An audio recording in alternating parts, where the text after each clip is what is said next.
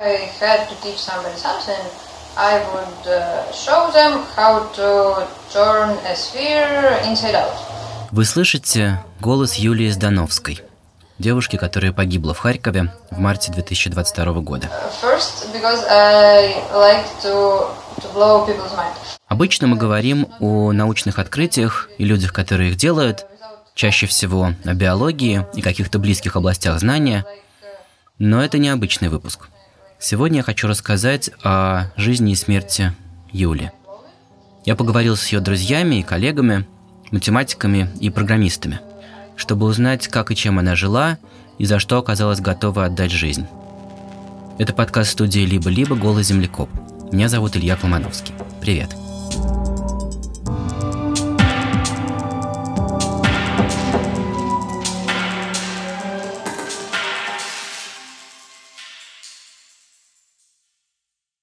Меня зовут Алина Ян, э, я студентка математики. Сейчас учусь в Карловом университете в Праге.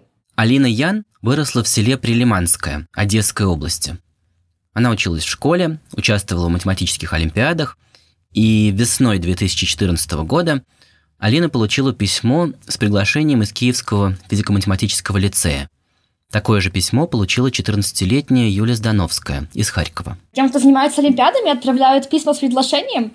И это в ее жизни был единственный случай, когда ей пришло бумажное письмо обычной почтой, приглашение в физмат. И она все время об этом говорила, как будто ей с собой принесли это письмо.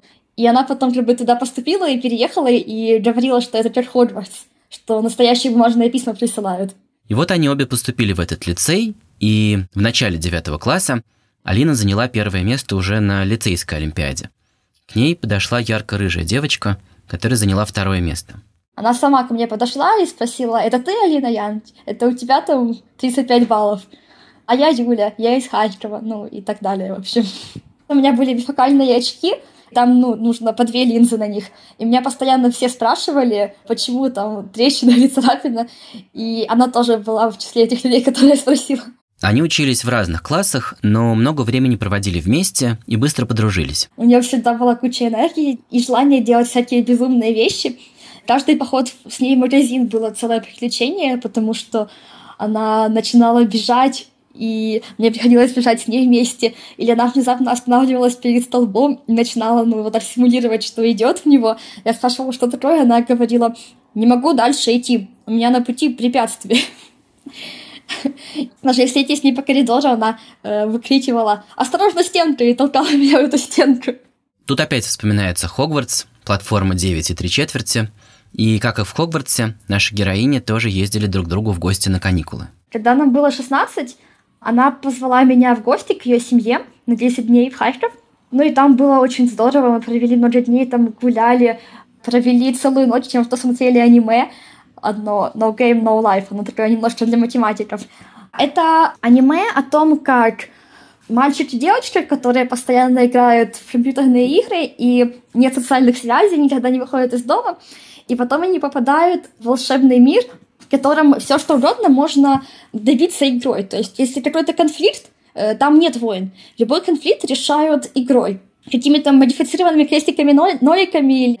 И там суть в том, что тут они разъезжаются на полную, э, там заводят друзей там себе, и, и самое главное, что они там постепенно себе выигрывают королевство целое.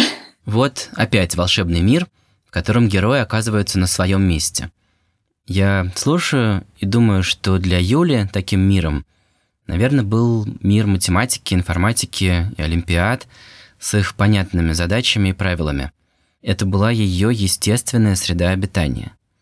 В 11 классе вместе со сборной Украины она выиграла командное золото и индивидуальное серебро на Европейской математической олимпиаде для девушек.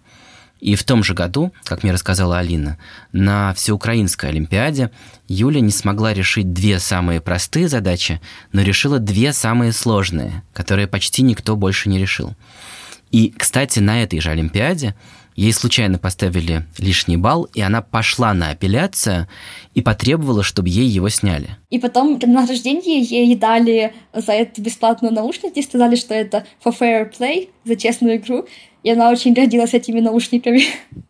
Вот это представление о fair play кажется, лучше всего описывает Юлин характер. Постоянно на что-то возмущается или там, э, в общем, скажем так, права качает администрации, иногда за себя, еще чаще за других, когда что-то кому-то не дали, что-то, короче, кого-то ущемляют, она всегда там была и сразу заступалась.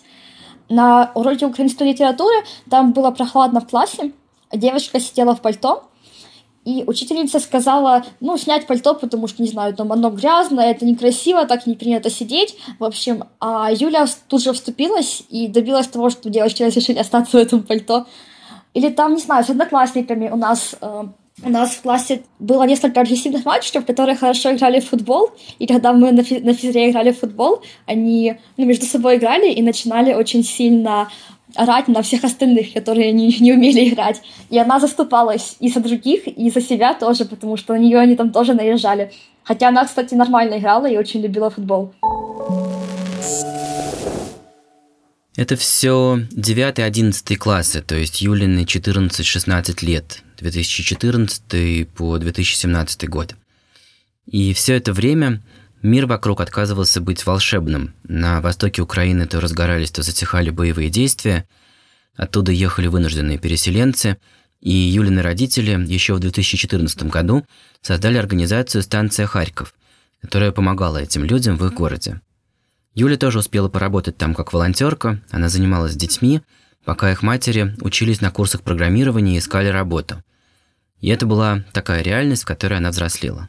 В 2017 году Юлия и Алина поступили в университет на Киевский мехмат. Опять-таки было здорово наблюдать ее вот эту комбинацию, как она э, как бы э, борется за справедливость. Мы, кстати, это называли между собой возникать.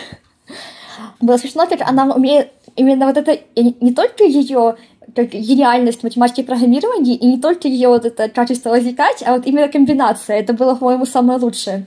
Например, в университете на программировании у нас был очень плохой, но очень строгий учитель, который очень много хотел, плохо объяснял и при этом сам очень часто ошибался. И никто ничего с ним не мог сделать, потому что, ну, просто он тогда начинает злиться, что-то спросит очень сложное, ты не можешь ответить, он там портит тебе баллы.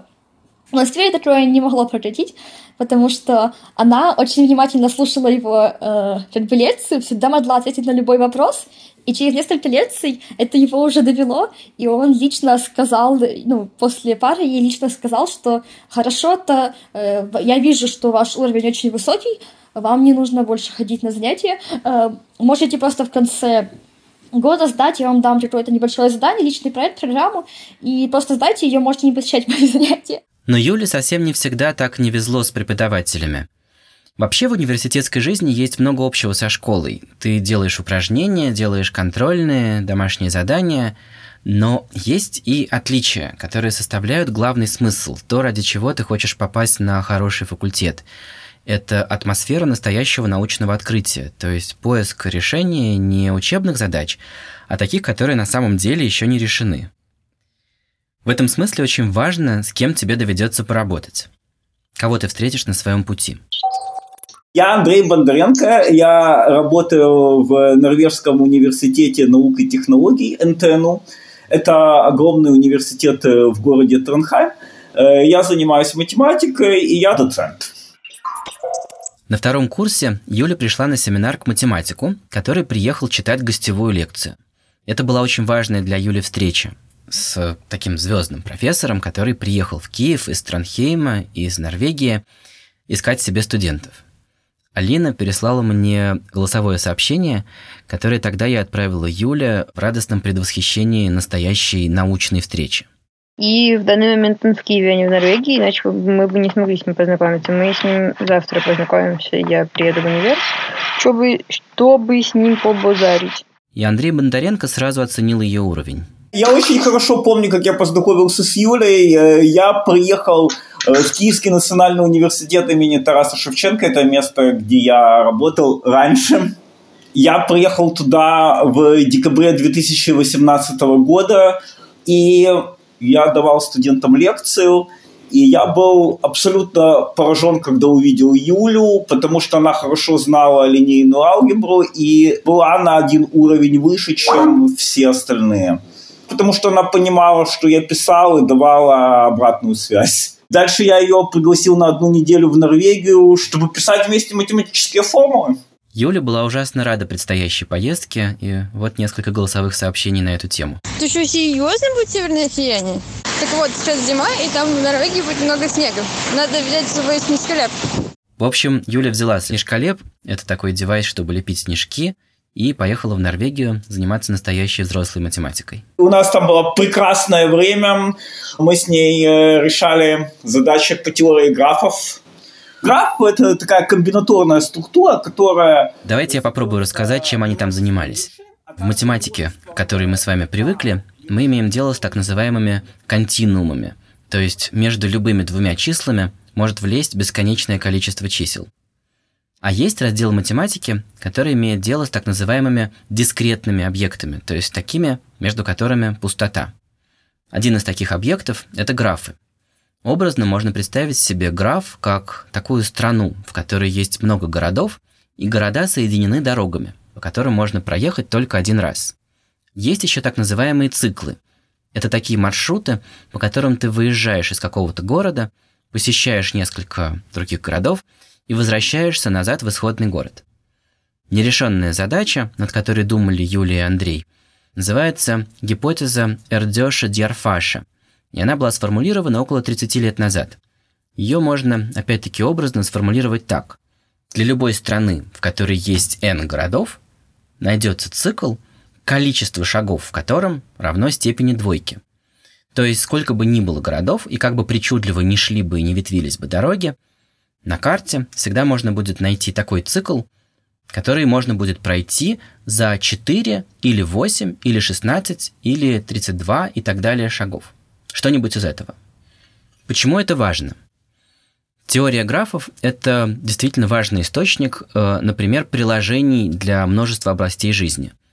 От программирования до геометрии, от оптимизации маршрутов реальных поездов и какой-то еще логистики – до вопроса о том, из каких многоугольников можно сшить футбольный мяч. Поскольку это была всего лишь неделя, мы были несколько далеко, так сказать, от самых лучших результатов в направлении этой гипотезы, но мы что-то поняли и, и, в принципе, были готовы работать дальше. Но где-то уже в это время Юля решила, что она дальше будет заниматься преподаванием.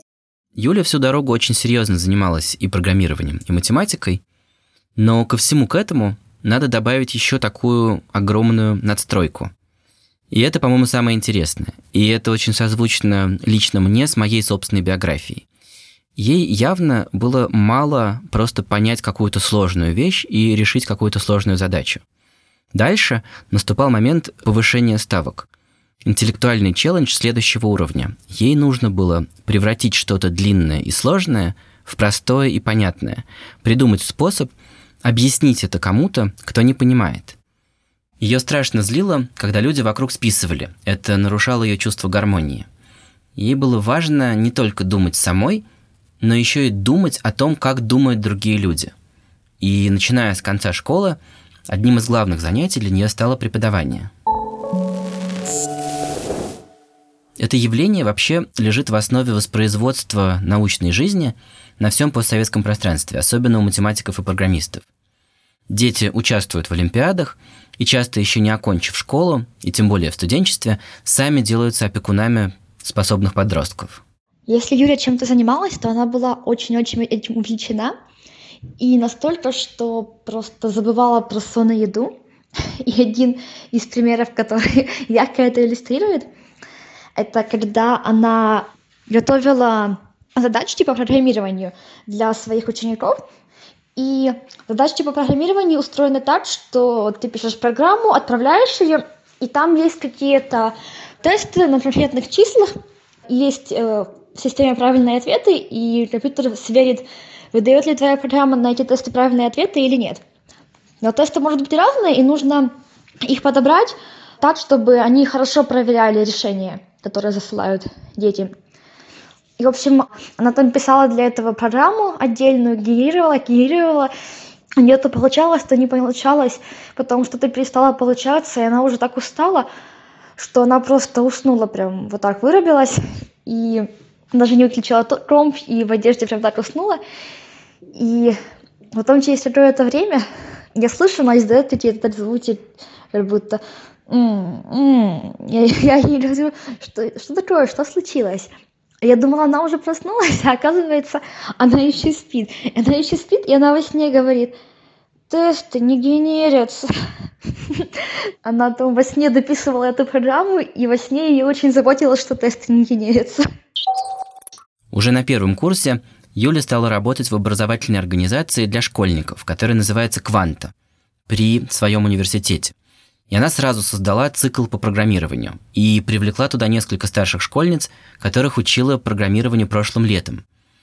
Ей еще и нравилось обучать тому, как учить детей. Вот что рассказывает Андрей Николаев, руководитель «Кванты» в те годы. Она учила их писать э, умный, правильный код. Она занималась вот алгоритмическим программированием, рассказывала как раз детям про то, как правильно писать грамотный код, чтобы какие-то программы э, создавать. Э, вот, то есть фактически создавали ну, достаточно большое количество кода, абсолютно, знаете, абсолютно примитивном уровне, то есть без библиотек, без никаких прибамбасов, э, ну, которые, вот можно сказать, очень, очень упрощают процесс программиста. Все чисто на понимании того, как это делается, и вот дети как бы под ее контролем, они справлялись с такими достаточно сложными задачами, как вот написать свою игру какую-то или нарисовать какую-то прикольную анимацию. Вот, то есть с самого начала, с самых азов. То есть Андрей объясняет нам, что стиль преподавания программирования у Юли был такой очень специальный, очень фундаментальный, когда человека с самого начала учат грамотно писать негромоздкий и рационально устроенный код, и при этом не пользоваться всякими готовыми внешними библиотеками, плагинами и другими готовыми решениями, а быть в состоянии написать все как бы сверху донизу самостоятельно, используя такое рациональное понимание того, как должен быть устроен код. А еще Кванта проводила лагеря для школьников. И Юля, которая еще вчера была школьницей, ездила в эти лагеря больше всех других преподавателей. А с лагерями по программированию есть такой момент, что чтобы прочитать занятия ну, как бы, э, по программированию, там они, надо подготовить задачи, и нужно подготовить систему, в которой дети будут эти задачи сдавать. Вот. И у нас как бы обычно ночи проходили так, что ну вот мы там, э, там значит, занятия закончились, мы там покушали, потом мы шли вместе с преподавателями э, в какую-то свободную аудиторию, и начинали вместе сидеть, там сначала думали, там, какие задачи дать, там, э, что-то загружали, там, э, думали, какие к этим задачам э, коварные тесты подковыристые придумать, чтобы, типа, детям было интересно в следующий день, и чтобы задачи так просто не решались. Ну, в общем, лагерь организовывался в том числе и преподавателями тоже. То есть получается, что дети, конечно, с преподавателями вроде бы как каждый имеет статус, один ученик, другой его преподаватель, но с другой стороны, вот в нерабочее время мы вместе с детьми собирались нередко и играли в эти же настолки, вместе же с ними шли, играли там, а, может быть, какие-то спортивные штуки. Например, Юля играла в футбол. Ну, помимо этого мы там разное играли. Мы играли еще, вот лично с Юлей помню, мы играли в настольный теннис много. И я помню, что вот как раз в одном из этих летних лагерей, когда мы с Юлей ездили, мы тогда организовывали турнир по настольному теннису. На этом турнире Юля тоже принимала участие, тоже как бы как-то обыгрывала там каких-нибудь школьников э, или, или не обыгрывала. Вот это все, снежная Норвегия с северным сиянием, летний лагерь с настольным теннисом и футболом, воображаемая страна и города из теории графов, все это по-прежнему немного похоже на волшебный мир с понятными правилами игры. Но чем дальше, тем сильнее Юля осознавала себя гражданкой своей реальной, настоящей страны. И вот в 2021 году она закончила университет, и на церемонии вручения дипломов – Ей пожелали стать профессором Гарварда. Юля ответила, что в Гарвард она не хочет, а вот про пост министра образования готова подумать. К этому моменту она уже приняла решение не просто учить одаренных и мотивированных детей, а сделать математику и программирование доступнее для всех детей в стране. Весь последний год Юля передавала дела в Кванте, чтобы принять участие в программе «Навчай для Украины», «Учить для Украины», по которой ей предстояло отправиться преподавать в сельскую школу на два года. И про это мне рассказала моя следующая собеседница. And one of the most important motivations for this move was the fact that really people in villages and in small towns are not privileged to get the best education. Это подруга Юли, Василина Борисюк. Василина говорит, что Юля понимала, что Кванта выживет и без нее – А вот в маленьких городах и селах у детей не было шансов на хорошее образование. Василина согласилась говорить со мной, но только по-английски. Она рассказала, что Юля, которая выросла в русскоязычной семье, сама в последние годы перешла на украинский язык. Ей было это важно, и поэтому Василина отказалась разговаривать о Юле на том же языке, на котором говорили те, кто ее убил. В сентябре, вот прошлой осенью, Василина приехала к Юле в школу в поселок Юрьевка Днепропетровской области.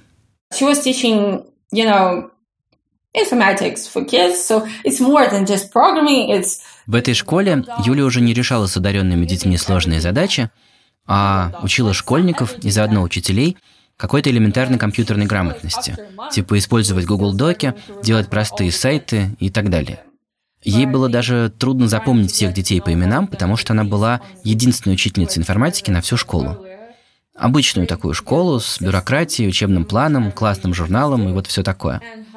И одной из ее задач было как-то автоматизировать работу, настроить процесс так, чтобы люди, правда, могли учить и учиться, а не заниматься бумажками. to spend all time with actual lessons and with actual kids and not with long great journal. Девушки провели вместе несколько дней в Юрьевке, а потом вместе поехали в Киев на рейв-вечеринку. Василина после этого осталась в Киеве, а Юля вернулась в свою сельскую школу. 24 февраля 2022 года, в четверг, Василина проснулась в Киеве в 4.30 утра от звуков первых ракетных обстрелов. Она позвонила всем друзьям, в том числе Юле, и разбудила их. Survive. Василина говорит, что в первые дни единственным способом не сойти с ума было бесконечно со всеми разговаривать. Они переписывались в чатах и обсуждали, что происходит и что будет дальше.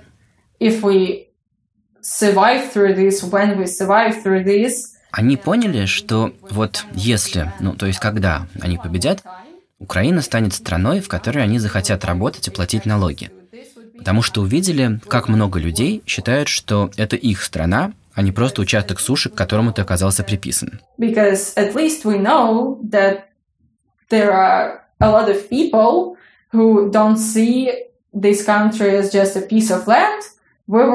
Prescribed.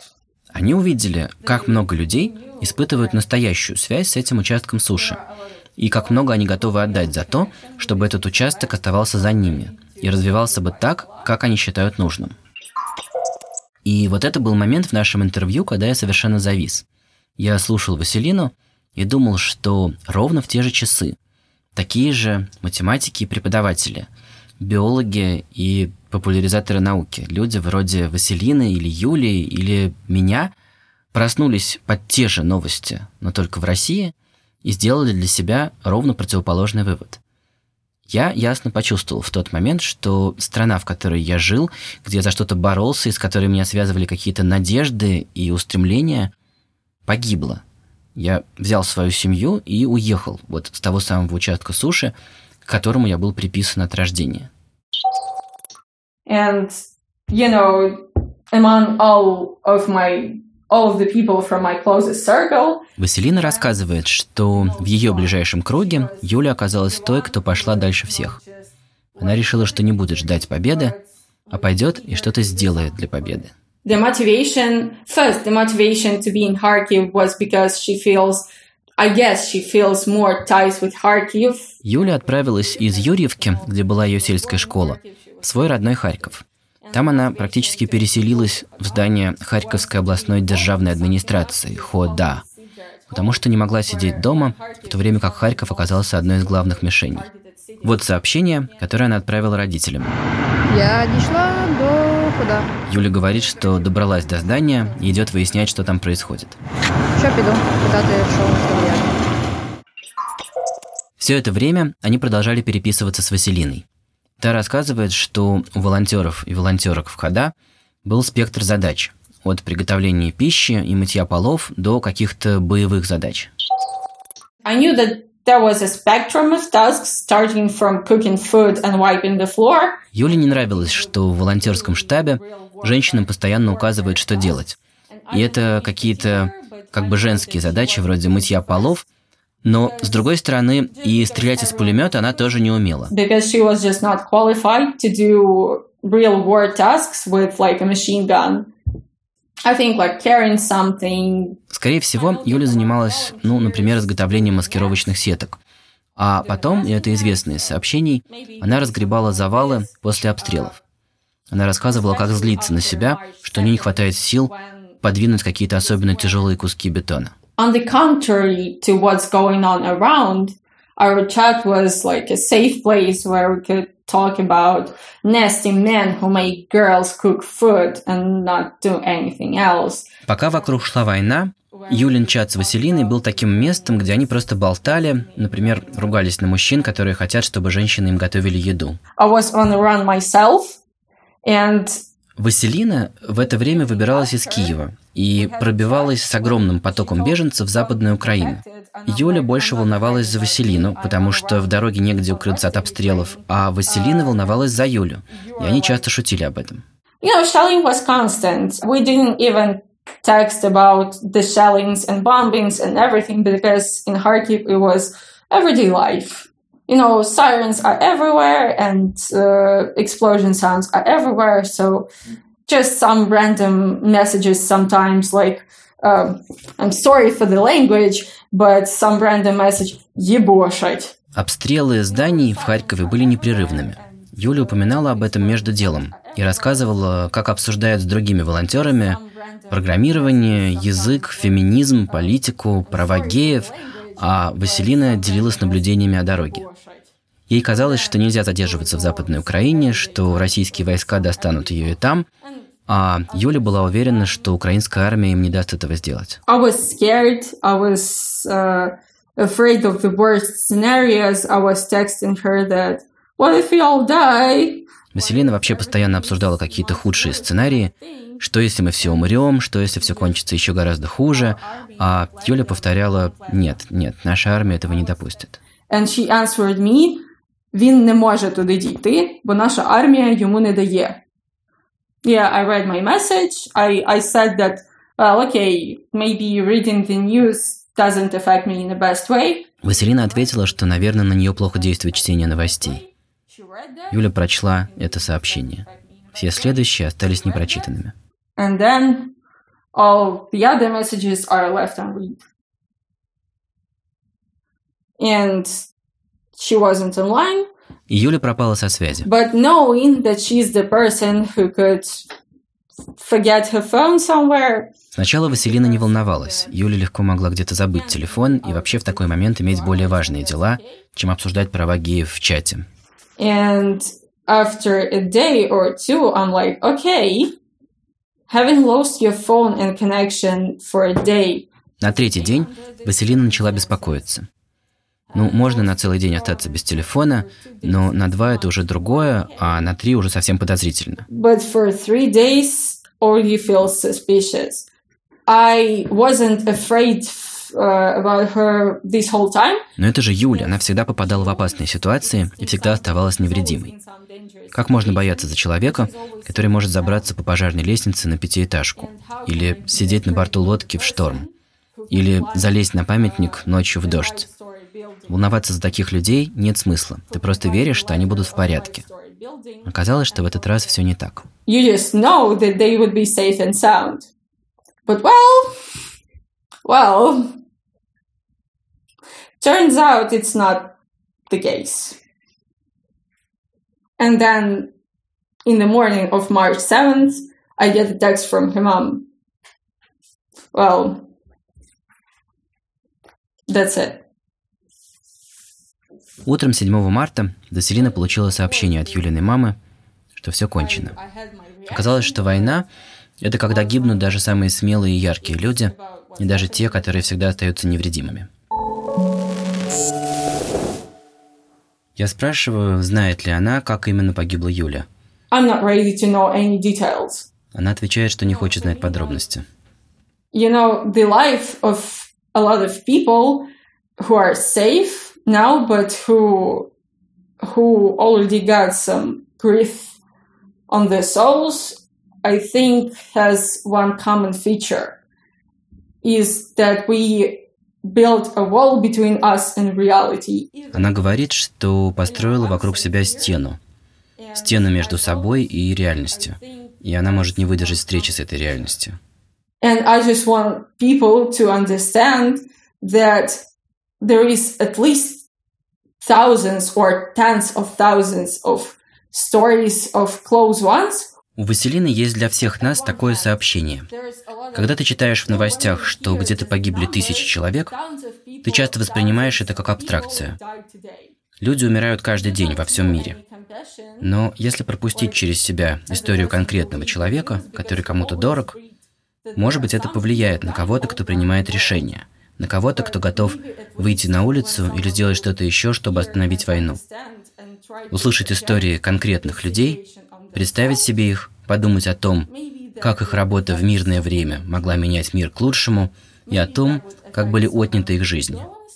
Василина говорит, надежды Украины, Европы, мира, Вселенной – все это забирает российская армия. Они не смогут забрать все, но Василина просит всех нас хотя бы представить себе масштаб этих потерь. They cannot take everything, they would not take everything, but I want people to just imagine this loss.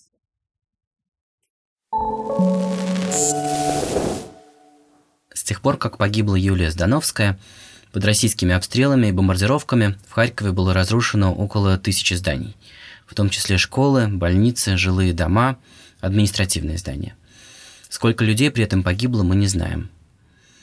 Организация «Станция Харьков», основанная Юлиными родителями, продолжает оказывать помощь людям, которые пытаются выживать в городе.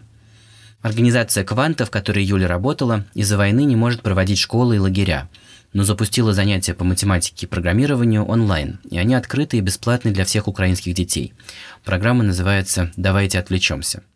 MIT, Массачусетский технологический институт, учредил особую стипендию памяти Юлии Здановской. Программа называется «Юлиa's Dream», и она поможет школьникам и школьницам 9-11 классов из Украины работать над проектами с выпускниками-математиками из MIT. Все ссылки на эти проекты будут в телеграм-канале «Голый землекоп».